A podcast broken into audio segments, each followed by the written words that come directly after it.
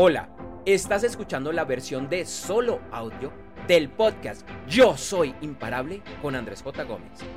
En las notas de este episodio encontrarás el enlace para ver y escuchar la versión original en video. No es extraño que nuestras vidas estén llenas de situaciones, personas y hasta decisiones que fueron elegidos por otros y otros. Te invito por un momento a revisar qué situaciones, personas y decisiones que hacen o hicieron parte de tu vida fueron elegidos precisamente por otros y otras como parte de sus sueños y no de los tuyos. ¿Trabajas en lo que realmente es tu pasión y misión de vida? Si no es así, ¿por qué trabajas en lo que trabajas? A nivel de pareja e hijos, así no los tengas en este momento. ¿Es lo que soñaste o por el contrario, perseguiste ideas que aprendiste desde una temprana edad. De forma similar, la invitación es a que revises los principales aspectos que hacen parte de tu vida. En esta reflexión, seguramente encontraste muchos elementos de tu vida que te gustan y que no cambiarías por nada. Sin embargo, si lo revisaste con total sinceridad, lo más probable es que también hayas encontrado uno que otro elemento que no son de tu agrado. Y eso está bien. El objetivo final de este ejercicio no es solo que revises elementos que están en tu vida y que quizás los seguiste porque te lo dijeron o te lo enseñaron a una corta edad, sino que además identifiques el poder que normalmente tiene tu mente y lo que otras personas dicen y cómo estos han definido muchos aspectos en tu vida. Un ejemplo sencillo está con la pareja y los hijos. ¿Tienes pareja y o hijos? ¿Por qué sí o por qué no?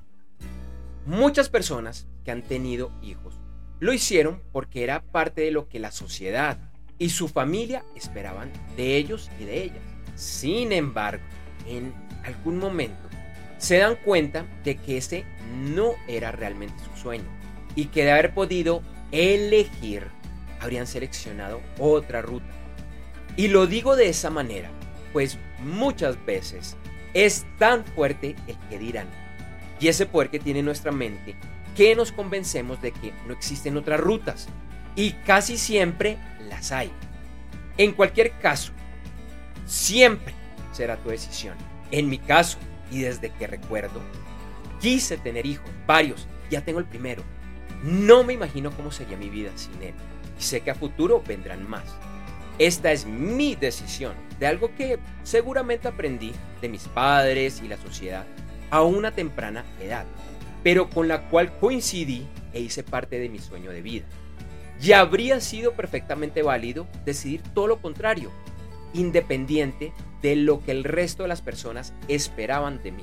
Así que vive por ti y no por lo que los demás esperan.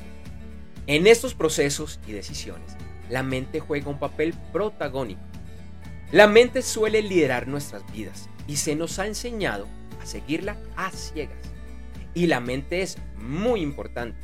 Sin la mente no estaríamos aquí. Con lo bueno y lo malo, con la ciencia y la tecnología y tantos elementos que hacen parte de nuestras vidas. De no existir la mente, no podría grabar este segmento y tú no lo estarías viendo y o escuchando a través de internet.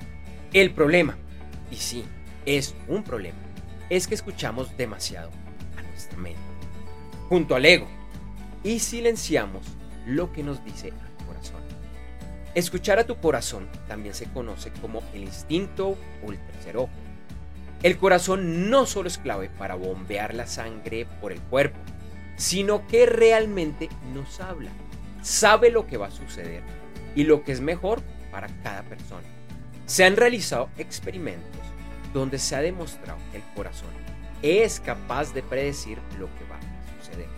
Sin embargo, nos enseñaron, por defecto y en automático, a ignorar al corazón y al instinto. Y por otro lado, a seguir de forma ciega a nuestra mente.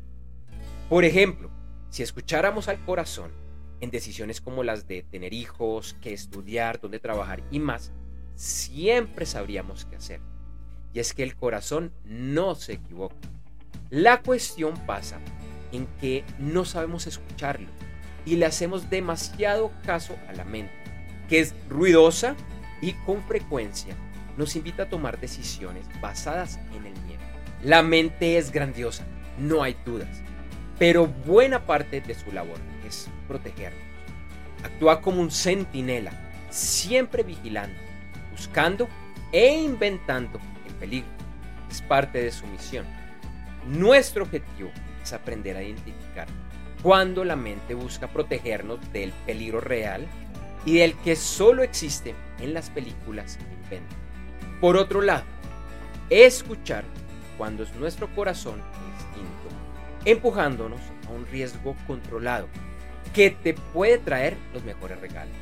Con frecuencia, la mente y el corazón te traen mensajes contradictorios, ya que parten de lugares opuestos.